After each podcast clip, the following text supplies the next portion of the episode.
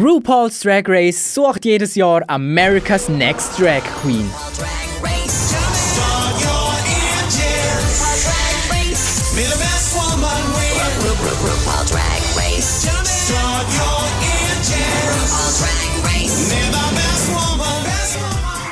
Joe stellt bekannte und weniger bekannte Drag Queens vor verschiedensten Challenges wie Musical-Auftritt oder einen eigenen Werbespot zu machen. Nebst diesen Challenges haben die Queens natürlich auch noch Vorgaben, wie sie sich auf dem Runway zu präsentieren haben.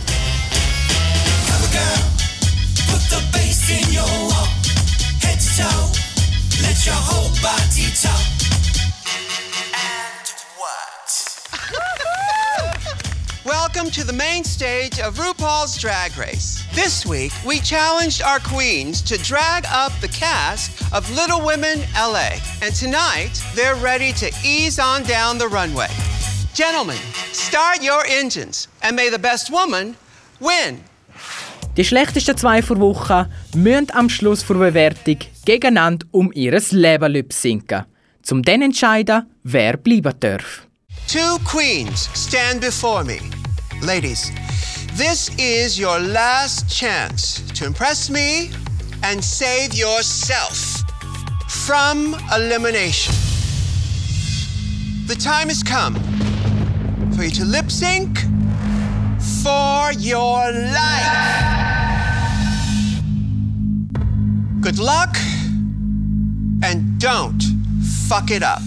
Die Gewinnerin vom ganzen Drag Race Wettbewerb kriegt 100.000 Dollar und weitere Boni. Natürlich müssen sich die Queens während dem ganzen Wettbewerb immer wieder in Drag kleiden und schminken. Und dabei wird natürlich fließig gelästert. Aber es werden auch noch tiefgründige Themen wie Mobbing behandelt. My sophomore year, I was openly gay in college and I ran for student government. And so this this underground hate group that was on our really small conservative college campus mm took, took it upon themselves to harass me, to break into my dorm room, to like threaten my life and say they were gonna kill me. What the?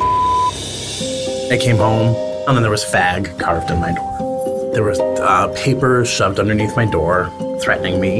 The next night, there was a voice distortion message on my phone that said, You dirty faggot, we're coming to kill you. One of my students came and knocked on the door and said, Someone's trying to break into the building. And I picked up the phone and it was that distorted voice saying, "We're gonna, we're getting inside. We're gonna get you." It was so scary. I can remember thinking that that uh, I was in trouble. I had to move out of my dorm room and move into an all-girls dorm and basically and hide for two weeks until they found the person who was. Oh my god! Horrible. I'm so it was, sorry. It was awful. This is during the time period of Matthew Shepard. Matthew Shepard was a college student in Wyoming who went out to a bar, and these monsters picked him up. They beat him to death and uh, hung him on a fence. The Matthew Shepard murder changed my life. This is why I'm involved in gay rights issues because I don't want anyone to ever feel that way that I felt, thought I was suicidal or that I wasn't good enough or that I didn't belong. That's why I do what I do. Mm-hmm because I never want anyone to feel that way. Yeah. Because it's it is awful. You know, you don't want to ever feel like you don't matter. We live in a culture right now where divisive rhetoric is winning.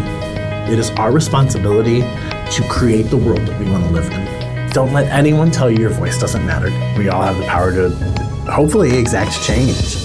Aber auch Tabuthemen wie Essstörungen bei Männern werden nicht totgeschwiegen, sondern direkt angesprochen. It's a sensitive issue for me because I was severely anorexic for my entire early 20s. I was so like unhealthy looking. People would like call me ET and stuff because the way that I looked on the street. It was like I have I still have a lot I have a lot of hurt from it still. Are you okay? This is just such a touchy subject for me because I do probably still have an eating disorder. Oh, sweetheart. And before I left, I promised my mom that I would eat every single day. It's so hard because sometimes I feel like I'm force feeding myself. I applaud you guys for opening up because in the past I've had a deep, deep battle with um, bulimia. About three years ago, I was feeling all these pressures by just the beauty standards that exist within the gay community, and it's something that I've had a lot of shame about. Sometimes people don't understand that though we come across as these really strong, beautiful creatures, that sometimes we're really struggling on the inside. Underneath. I honestly never thought I'd be able to talk to other drag queens this openly about these issues. Because it's not just a thing with women. I'll tell No, you that. It's very prevalent sure. in the gay community to have an eating disorder.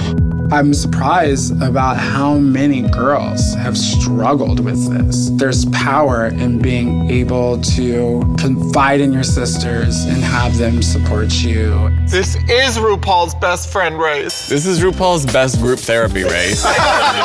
Vielmals werden so Themen extrem persönlich. Vor allem, wenn es um Krankheiten wie HIV geht. Das erste Mal ist das Thema für Queen Ongina nach dem Gewinn für Wochen-Challenge Viva Glam in der ersten Staffel behandelt worden. Die Schminkmarke Viva Glam hat nämlich einen Großteil der Einnahmen an die HIV-Forschung gespendet. Und passend dazu hat Ongina die wichtige Message «Feiern das Leben, egal was kommt» verbreitet. Die Lebensfreund im Werbespot hat Jurora dazu entschlossen, ihr den Gewinn vor Wochen zu geben. Ongina, another impressive week. The judges love your style. And your screen test was very Viva Glam. Thank you. Ongina, you're the winner of this challenge.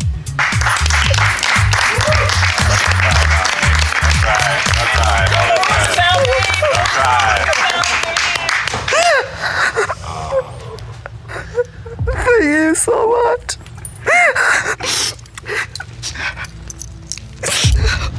Congratulations, girl. I just wanted to say it. I've been always so afraid to say it. That I've been living with HIV for the last two years of my life, and this means so much to me. I didn't want to say it on national TV because my parents doesn't know. Oh my God.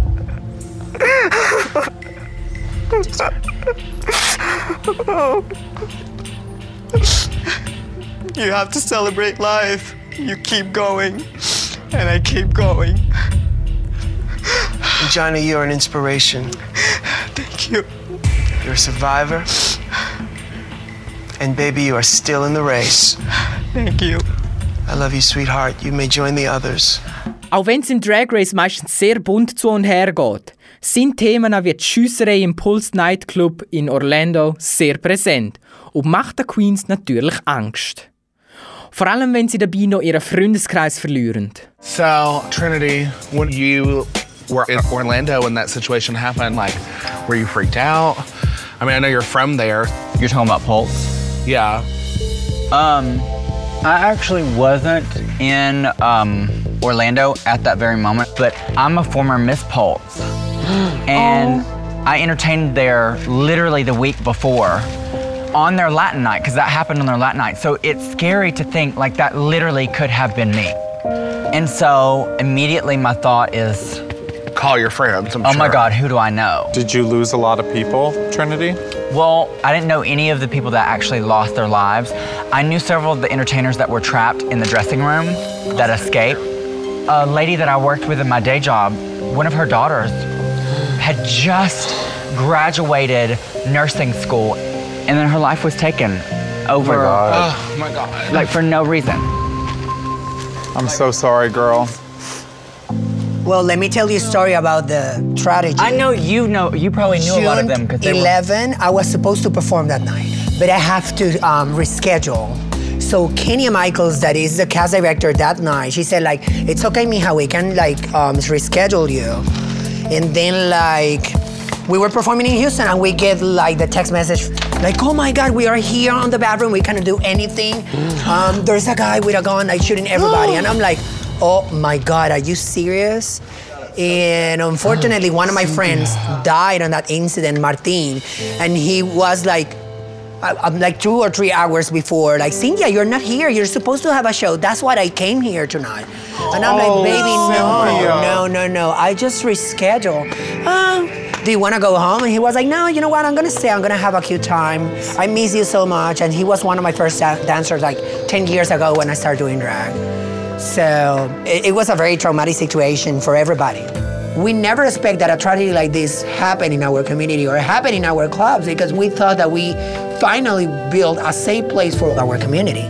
Wer also eine weniger oberflächliche und extrem queere Version von Germany's Next Topmodel sehen will, ist bei RuPaul's Drag Race genau richtig. Die ersten elf Staffeln vom Wettbewerb gibt's auf Netflix.